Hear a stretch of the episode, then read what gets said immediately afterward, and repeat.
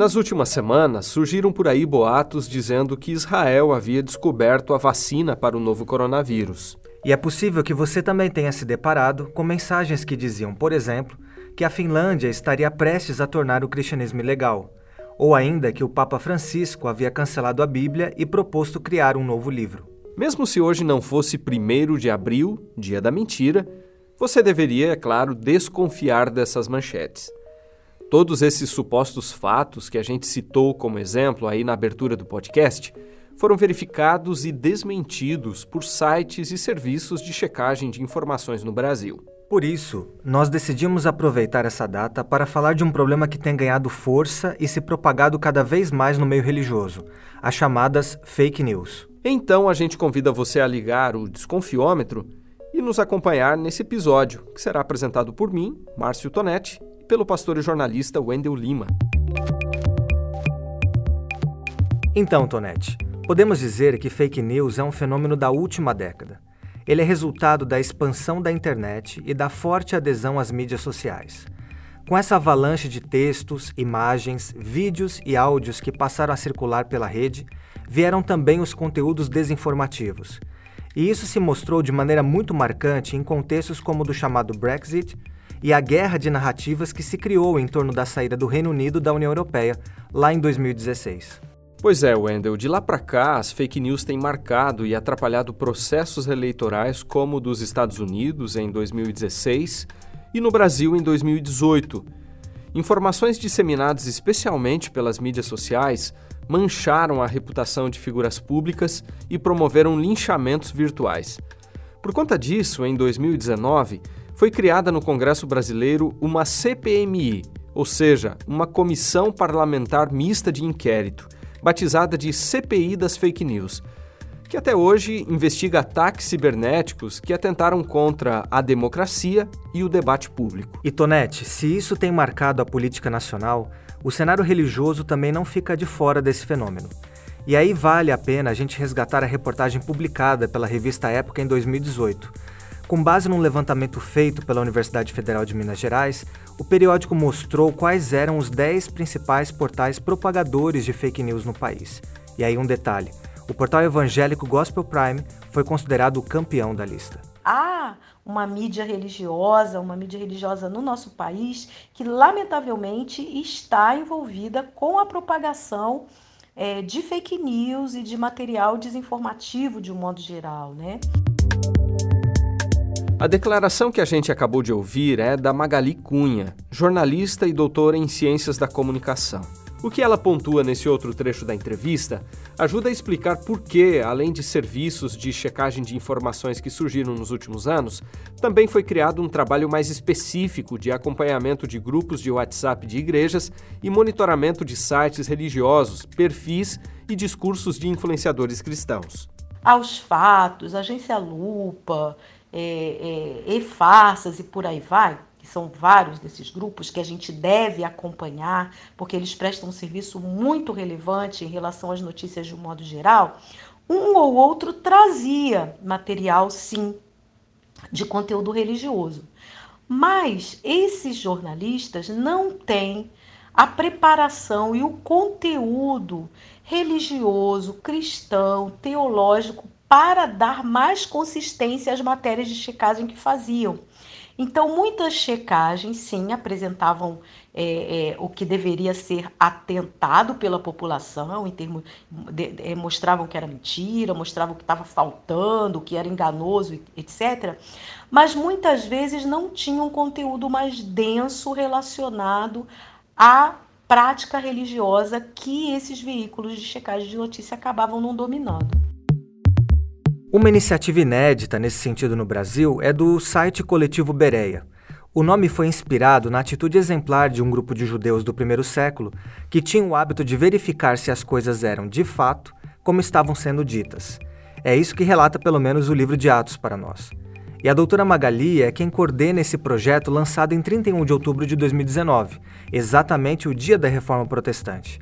A iniciativa surgiu da preocupação de um grupo de jornalistas com a ampla circulação de notícias falsas e de informações manipuladas que atingiam a população cristã no Brasil, especialmente os evangélicos. E é por meio de um número de WhatsApp que a gente informou aí na descrição do episódio que esse grupo do coletivo Bereia recebe sugestões de informações que precisam ser checadas. A doutora Magali entende que o pioneirismo do coletivo Bereia pode inspirar outros grupos a fazer algo semelhante o que, segundo ela, é muito necessário hoje.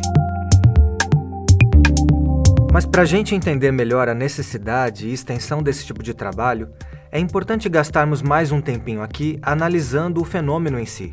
Os especialistas com quem a gente conversou acreditam que as fake news são apenas a ponta do iceberg de um problema mais amplo que é o fenômeno da desinformação. O que é desinformação? É aquela informação enganadora que é criada, ela é elaborada com o objetivo de ter vantagens e prejudicar o interesse público.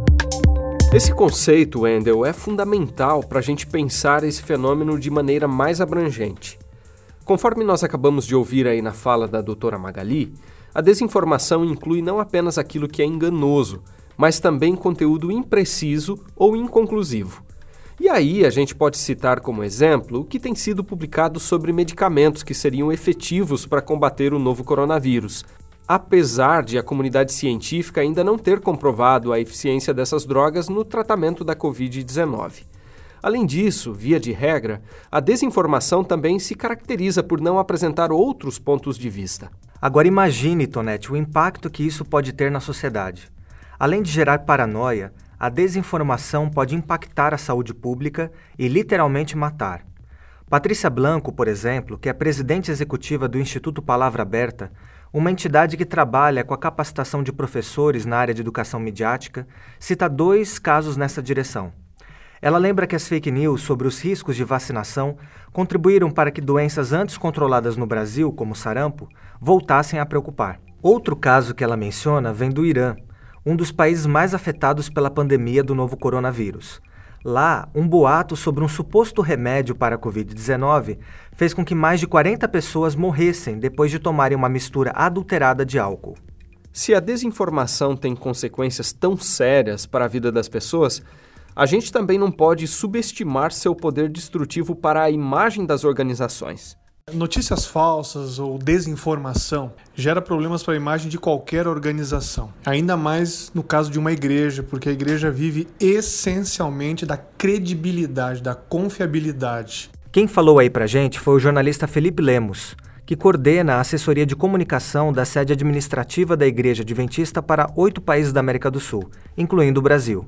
Em um artigo publicado no dia 9 de junho de 2019 no portal oficial da denominação aqui no país, ele argumentou que a desinformação é ruim para as igrejas por pelo menos quatro razões. Primeiro, porque afeta a credibilidade da instituição. Segundo, desperdiça tempo. Terceiro, tira o foco do objetivo principal daquela organização. E quarto, orienta decisões erradas. Pois é, Wendell, mas a pergunta inevitável é: por que ainda assim tanta gente dissemina esse tipo de conteúdo? Um fator a se considerar, na opinião da Patrícia Blanco, é que as fake news têm a capacidade de seduzir o leitor e gerar engajamento. Ou sair. A notícia falsa causa sempre uma surpresa. Ele não é algo simples, ela vem com uma tentativa de te surpreender mesmo, de ter um caráter é, é, de surpresa, de indignação, que faz com que você tome uma atitude de revolta e quer de querer passar aquela informação para frente para o maior número de pessoas, de pessoas possível. Mas além desse aspecto da sedução do conteúdo e do fato de que existem pessoas que compartilham a informação falsa mais por ingenuidade do que por razões ideológicas, os estudos também têm levantado novas hipóteses. E quem nos explica isso é a doutora Magali. A psicologia social explica que existe essa realidade, que ainda que se identifique a mentira, não se abre mão dela, né? Porque a mentira, a falsidade acaba sendo coerente com o jeito de algumas pessoas pensarem, de agirem, de estarem no mundo, né? Ou então a mentira, a falsidade traz alguma compensação, algum conforto para as pessoas que esperam esse tipo de conteúdo. Isso na psicologia se chama dissonância cognitiva. Um exemplo interessante nesse sentido vem de um trabalho realizado pelo Grupo de Estudos da Desinformação em Redes Sociais da Unicamp. Recentemente, eles começaram a reunir uma grande quantidade de notícias falsas para criar um banco de dados, classificar essas informações e identificar alguns padrões importantes para combatê-las. E Tonete, numa reportagem publicada no site da própria Unicamp, Leandro Tesler, um dos pesquisadores, mencionou uma constatação muito interessante relacionada às notícias falsas envolvendo uma suposta vacina contra o novo coronavírus. Segundo ele, o grupo percebeu que pessoas com uma visão política mais alinhada à esquerda foram as que mais compartilharam a notícia de que a vacina vinha de Cuba. Já os usuários da rede mais alinhados à direita repassaram a informação de que essa mesma vacina, na verdade, vinha de Israel. O que se percebe com isso, de acordo com os estudiosos, é que ambas as notícias são falsas, mas elas revelam o que as pessoas já acreditam e esperam sobre a solução do problema. Outro fator que também preocupa os pesquisadores da Unicamp são as teorias conspiratórias, agravadas pelo cenário político do país. Abre aspas para o Leandro. Notícias que envolvem teorias da conspiração e planos mirabolantes, para um lado ou para o outro, são muito prejudiciais para o entendimento do tamanho do fenômeno do coronavírus. Fecha aspas. A doutora Magali observa que essa disseminação de falsidades pode ser percebida em diferentes grupos, mas, segundo ela, pesquisas mostram que os mais conservadores parecem ter maior propensão à dissonância cognitiva. A explicação seria que esses grupos apresentam maior resistência para reconhecer as mudanças e transformações sociais que colocam em xeque suas convicções. Por essa razão, eles acabam aceitando e replicando discursos falsos que negam essas novas realidades. A Magali acrescenta ainda que alguns grupos religiosos se diferenciam por buscarem não apenas coerência com suas crenças nesses conteúdos que são espalhados, mas também porque enxergam na propagação dessas informações uma espécie de evangelização. É nesse ponto que entra o papel da conscientização e educação o que não é, na verdade, uma tarefa simples, nem com resultados imediatos, como avalia o jornalista Felipe Lemos. Combater fake news não é um trabalho pontual. Você não vai lá e decreta, não vai mais ter fake news. Você tem que trabalhar a questão de consciência, a questão educacional.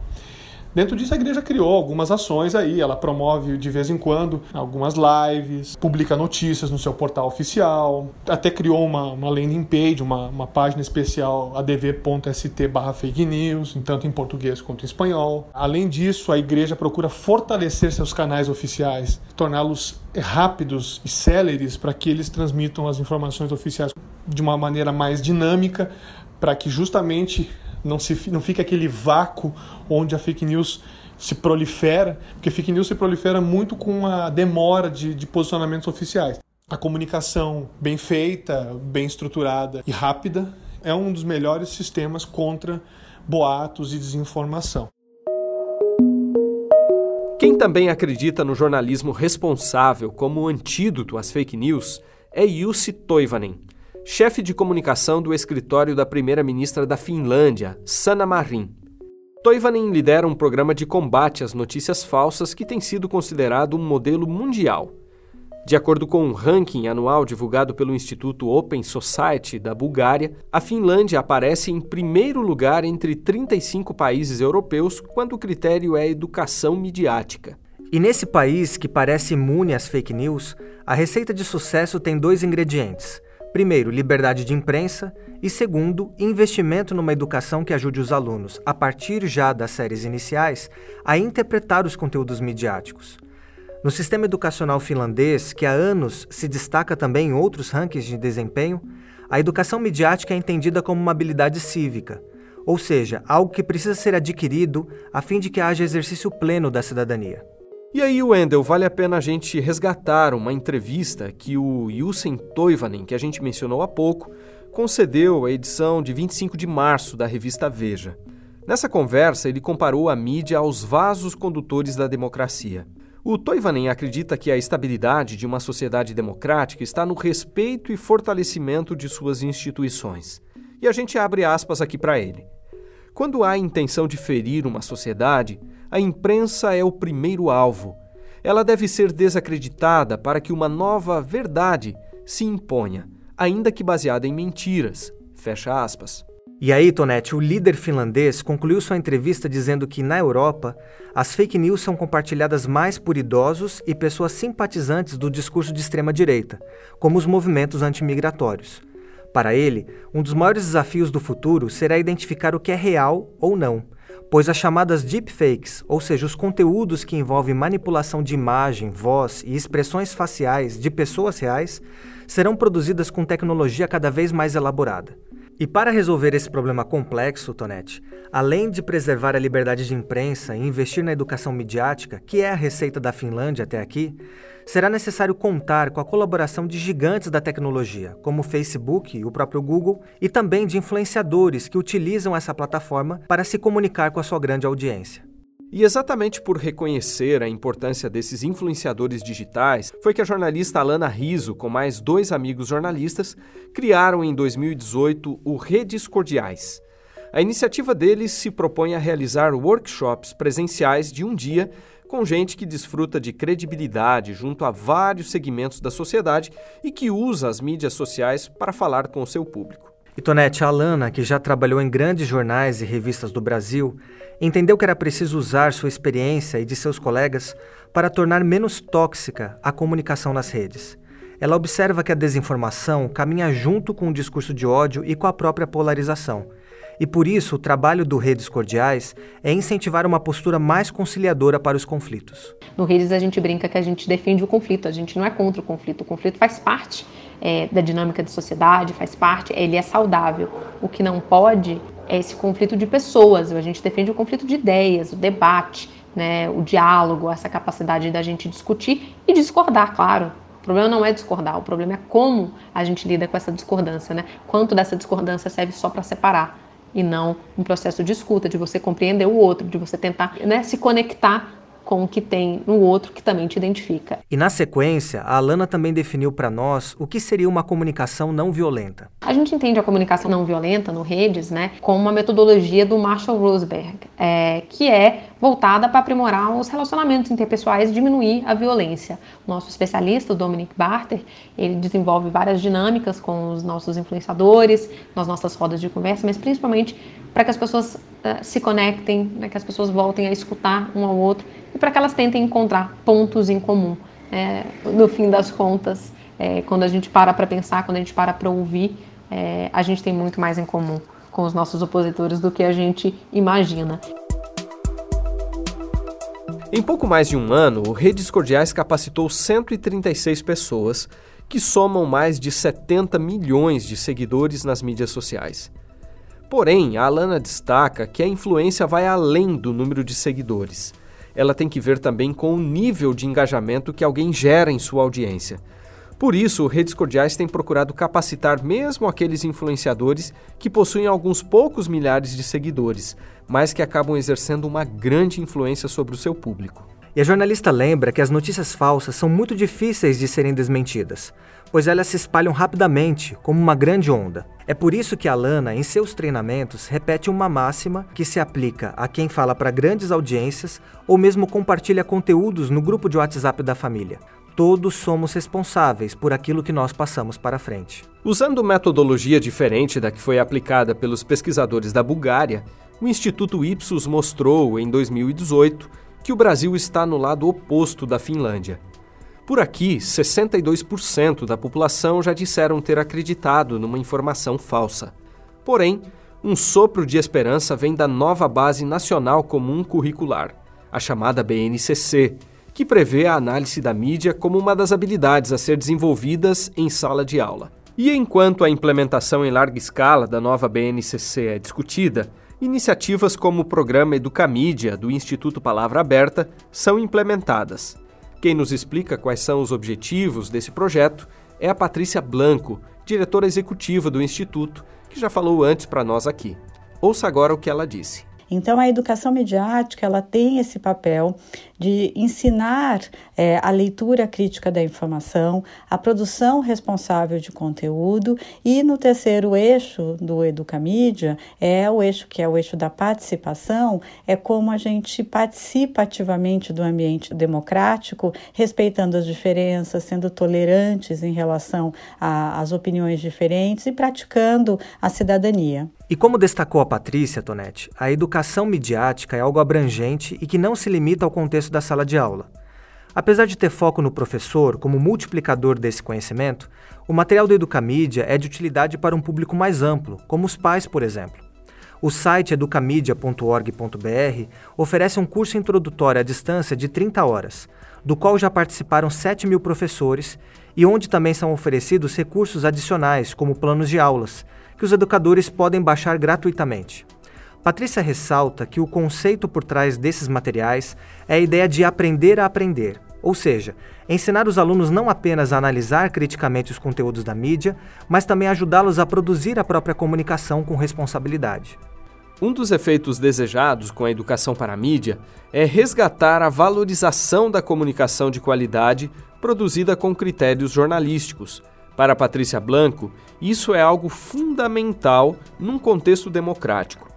Ela entende que a imprensa tradicional vinha perdendo credibilidade por vários fatores. O que a gente vê hoje é que essa tempestade que atingiu o modelo de negócios, é, a queda de, de qualidade dos veículos de comunicação, junto com o aumento da histeria, vamos dizer assim, é, da, que, que as redes sociais permitiram, fazem com que os veículos de comunicação sejam atacados. E mais até do que os veículos, os próprios jornalistas. Para Tamires Matos, outra entrevistada do episódio de hoje, a crítica de mídia também tem um papel importante para conter o fenômeno da desinformação. Além de ajudar a formar uma audiência mais esclarecida e atenta, oferece a oportunidade de a própria imprensa avaliar seu papel e zelar por sua credibilidade. Ouça um trecho da entrevista. Não existe notícia ou produto imparcial. É, e a crítica de mídia ela vai mostrar isso para o leitor ou leitora e você vai ter os olhos mais abertos e a cabeça mais aberta para consumir esses conteúdos. Ao mesmo tempo, você vai saber filtrar. Olha, isso aqui é bom, isso aqui me parece uma informação verídica. Ah, não, isso aqui me parece uma informação que está muito enviesada, que daí já é outra coisa. A gente acaba aprendendo a separar tendência de enviesamento forte na crítica de mídia. A tendência todo veículo midiático tem, o enviesamento forte é quando você quer forçar uma verdade para cima do seu consumidor ou consumidora. Então a crítica de mídia faz todo mundo crescer, inclusive a mídia, que tem que ser considerada responsável pelas suas ações. Tamires é editora-chefe da revista eletrônica Canal da Imprensa, um veículo de prática jornalística dos alunos do NASP, o Centro Universitário Adventista de São Paulo, que se propõe a analisar diversos produtos midiáticos, desde revistas, jornais impressos e telejornais até séries, filmes e produções ficcionais. É, e a jornalista acredita que a grande contribuição desse tipo de análise é explicar como esses conteúdos são produzidos e com quais interesses econômicos e ideológicos eles estão alinhados. Lançado em agosto de 2002, o site do canal da imprensa disponibiliza suas 181 edições. A revista eletrônica mensal, que já foi até premiada pela Intercom, a mais prestigiada Sociedade Brasileira de Pesquisadores da Comunicação, faz parte também da Rede Nacional de Observatórios de Imprensa na Universidade, a RENOI. Você pode inclusive acessar o último número do canal da imprensa, que analisou programas televisivos infantis, nacionais e internacionais, e que foi a edição mais lida da história do site. Agora, Wendell, se antes a crítica de mídia ou a educação para a mídia estavam mais restritas ao ambiente acadêmico nas universidades ou a iniciativas de veículos de comunicação jornalísticos, felizmente hoje esse trabalho começa a partir também de outros setores da sociedade civil. É verdade, Tonete, mas a doutora Magali Cunha, que nós citamos ao longo aqui de todo o episódio, acredita que o tema ainda precisa ser levado mais a sério no nível da igreja local. Falando especificamente do contexto adventista, o jornalista Felipe Lemos, que assessora a igreja aqui na América do Sul na área de comunicação, menciona que algumas ações já têm sido feitas com o objetivo de promover a conscientização dos membros. Além de fomentar o debate sobre o problema, a Igreja Adventista aqui no Brasil também criou uma página na internet sobre fake news. E a gente informou o link dessa página aí na descrição do episódio. Mas, de vez em quando, ainda surgem boatos como o que se propagou em 2017. Talvez você se lembre aí de ter lido algo sobre o suposto batismo do ator, conhecido popularmente como Zé do Caixão, que faleceu em fevereiro deste ano. A imagem que circulou pelas mídias sociais foi, na verdade, de uma visita que ele fez a um culto numa igreja adventista. Esse caso foi citado em uma reportagem especial que publicamos no espaço RA. A gente também indicou o endereço da matéria aí na descrição do episódio. E Tonete, já em 2018, a liderança da denominação teve que prestar um esclarecimento sobre uma falsa carta atribuída ao presidente sul-americano da igreja, o pastor Ayrton Killer. A mensagem, que circulou amplamente entre os adventistas, tratava da assinatura de um suposto decreto de imposição da guarda do domingo. Esse tema do decreto dominical, que é bastante peculiar à interpretação profética adventista, está entre os mais recorrentes quando o assunto é fake news no contexto da igreja. Eu considero isso uma fake news cíclica. Ela volta regularmente. Essa fala do Felipe dá uma pista importante para que as pessoas consigam identificar com mais facilidade quando uma mensagem se trata de desinformação. Uma das características desse tipo de conteúdo é que geralmente ele não traz nenhuma data. E Tonete, é o caso do suposto massacre de cristãos na Síria, que reaparece praticamente todo ano e continua sendo compartilhado, motivando assim oração nas igrejas e sendo reutilizado para criar pânico novamente. Outro caso interessante, Wendell, repercutiu no início agora desse ano. Quando a crise do novo coronavírus estava apenas começando lá na China, o médico Drauzio Varela divulgou um vídeo dizendo que a epidemia ainda não era motivo de preocupação no Brasil. Pois é, há alguns dias, esse mesmo vídeo, sem a data da publicação original, foi divulgado de maneira descontextualizada por pessoas contrárias à quarentena de toda a população. É um típico caso né, de desinformação em que algo inicialmente verdadeiro foi manipulado para atender a determinados interesses ideológicos. Ainda sobre como identificar esses conteúdos, a doutora Magali acrescenta o seguinte: Uma outra coisa que pode ser feita também na identificação é quando o material vem assim, Cuidado! É um alarme. Espalhem isso rápido. É, tal veículo de comunicação está proibindo isso, então você pode espalhar. Quando é uma, um, um conteúdo alarmista, tem grande probabilidade de ser mentira. E geralmente para forçar as pessoas a espalharem aquilo, né? E para quem quer se prevenir em relação a isso, a Patrícia sugere que assim como nós passamos a gastar pelo menos aí 20 segundos para lavar as mãos com mais frequência, a fim de evitar o contágio com o novo coronavírus, que as pessoas daqui para frente passem a gastar pelo menos o mesmo tempo analisando uma informação antes de compartilhar esse conteúdo. E é com essa dica que a gente encerra o episódio de hoje. Com o roteiro de Márcio Tonetti, Wendel Lima, edição de áudio de Franklin Moura e direção de jornalismo de Marcos de Benedicto, esse foi o Entenda. A gente fica por aqui e espera que nesse primeiro de abril você se proteja não apenas do coronavírus, mas também da pandemia de desinformação.